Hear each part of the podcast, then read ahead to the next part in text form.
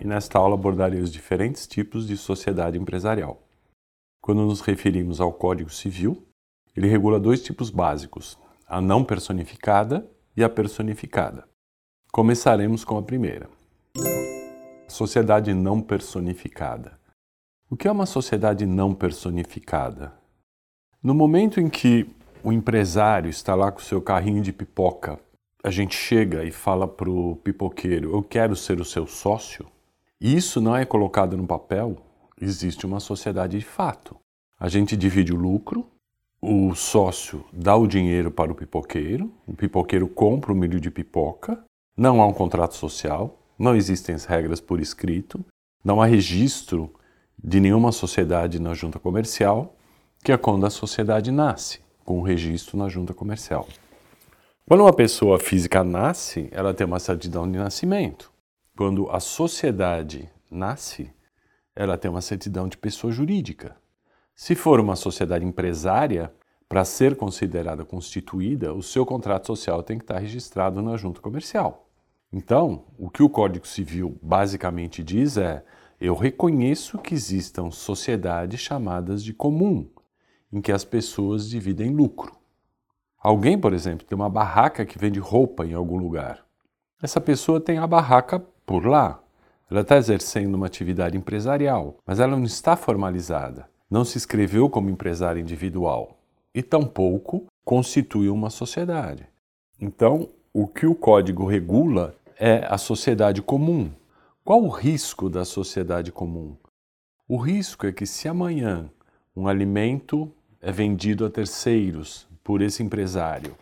Se a pessoa que adquiriu passa mal, o empresário será responsável pelo dano.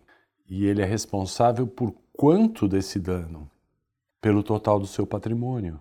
Por quê? Porque não houve uma divisão entre a pessoa física e a pessoa jurídica. Uma sociedade é diferente. Por quê? Um pedaço do patrimônio do sócio é colocado na sociedade este pedaço do patrimônio é que vai responder pelas atividades empresariais da sociedade. Diferente da pessoa física, que as atividades empresariais da pessoa física, o que vai responder por danos é o próprio patrimônio da pessoa física. Portanto, enquanto não há formalização da sociedade em comum, enquanto ela não se torna uma sociedade personalizada com registro na junta comercial, é que o patrimônio inteiro desse empresário está sujeito, amanhã ou depois, vir a ser penhorado ou utilizado como garantia por algum dano causado por ele, empresário. No momento em que há a constituição de uma sociedade e o empresário transfere para a sociedade um pedaço do seu patrimônio, aquele pedaço patrimonial transferido para a sociedade é que vai responder por todo e qualquer dano a terceiros. Lógico que existem exceções no Brasil.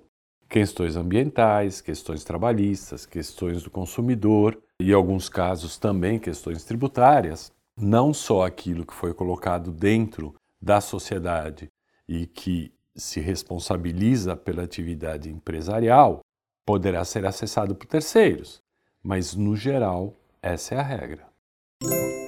O Código Civil também trata da sociedade em conta de participação. Sociedade em conta de participação não é uma sociedade personificada, ela é não personificada. Porém, ela é muito utilizada em corporações imobiliárias.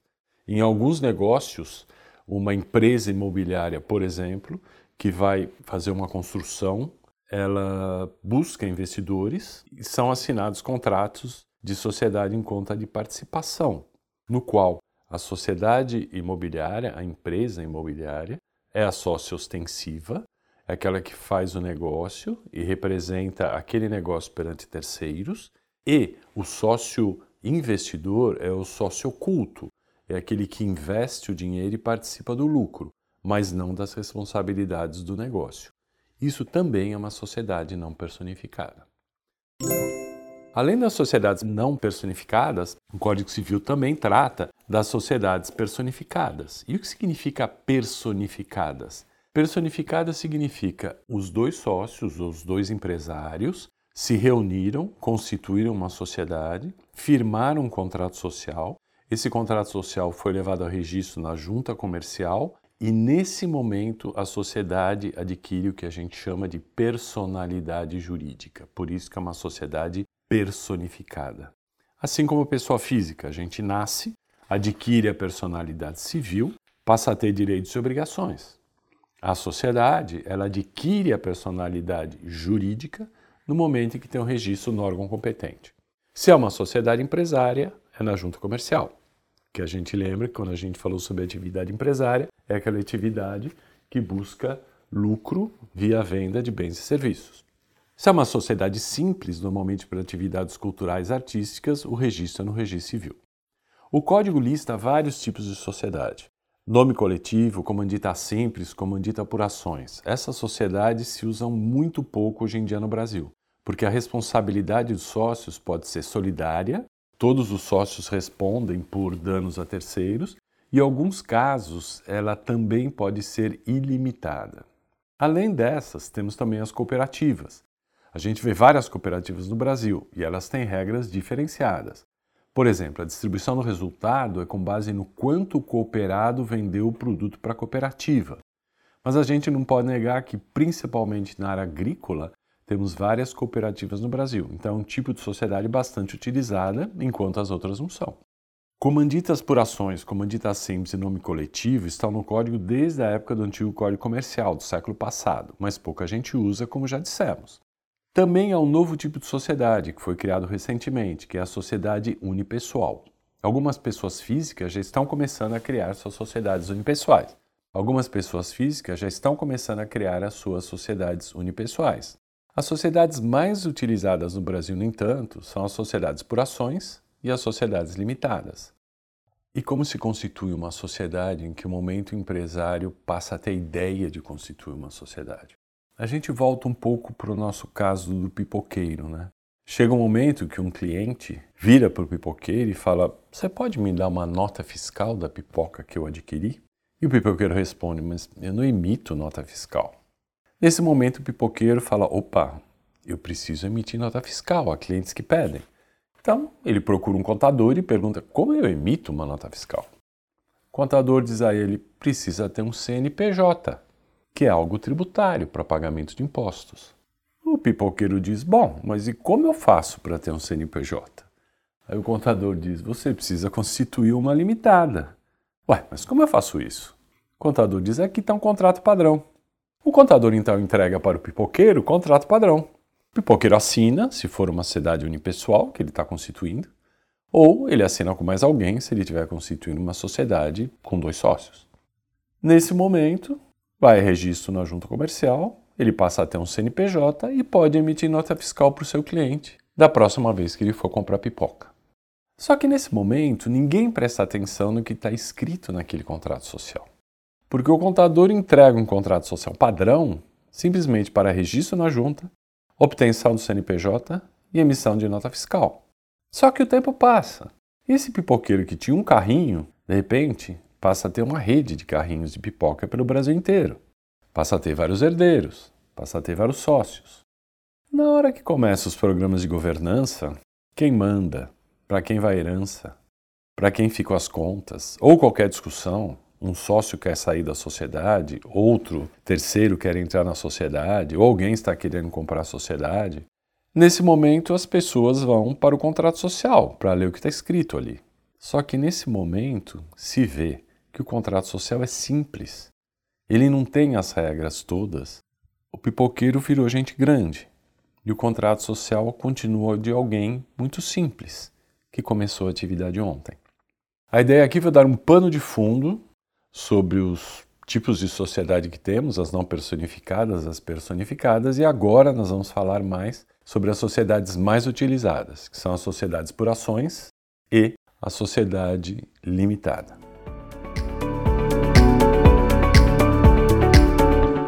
Quando falamos de famílias empresárias, planejamentos patrimoniais, planejamentos sucessórios, os tipos societários mais utilizados são a limitada e a sociedade por ações. Então vamos entrar mais a fundo nas características dessas duas, começando pela sociedade por ações. A sociedade por ações é uma sociedade que tem estrutura mais regulada. A lei da sociedade por ações é de 1976, porém já existiu uma lei que regulava esse tipo de sociedade desde 1940. Ela é muito mais detalhada e já tem muita jurisprudência a respeito de várias discussões envolvendo a sociedade por ações. Tem uma estrutura de governança bastante detalhada pela própria lei. Então, como é a parte que regula o direito dos acionistas? O que se diz a respeito de conselho? O que se diz a respeito de diretoria? Tudo isso a própria lei já traz, muito detalhadamente. Mas o que chama muita atenção também é o fato de que é uma estrutura que permite maior sofisticação e possibilidade, por exemplo, de criação de ações com características específicas, com voto restrito ou com direito a voto completo, diferentes tipos de ação. Somado a tudo isso, o fato de que já houve muita discussão, já tem muita doutrina, muita jurisprudência e muitos pareceres a respeito de como funcionam essas características mais sofisticadas. E uma característica muito importante é que, pela lei, algumas definições muito elementares são deliberadas por quórum de 50% mais um dos votos. Isso precisa ser muito bem marcado, porque na limitada é diferente. Então, consegue-se alterar o estatuto de uma SA com 50% das ações com voto na mão dos acionistas mais uma, a menos que o estatuto exija um quórum maior.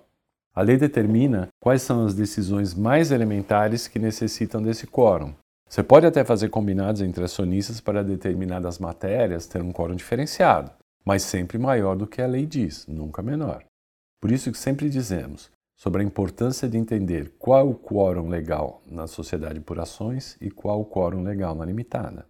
A SA é um pouco mais custosa por conta de publicações. Existe por lei a necessidade de publicações de atos societários.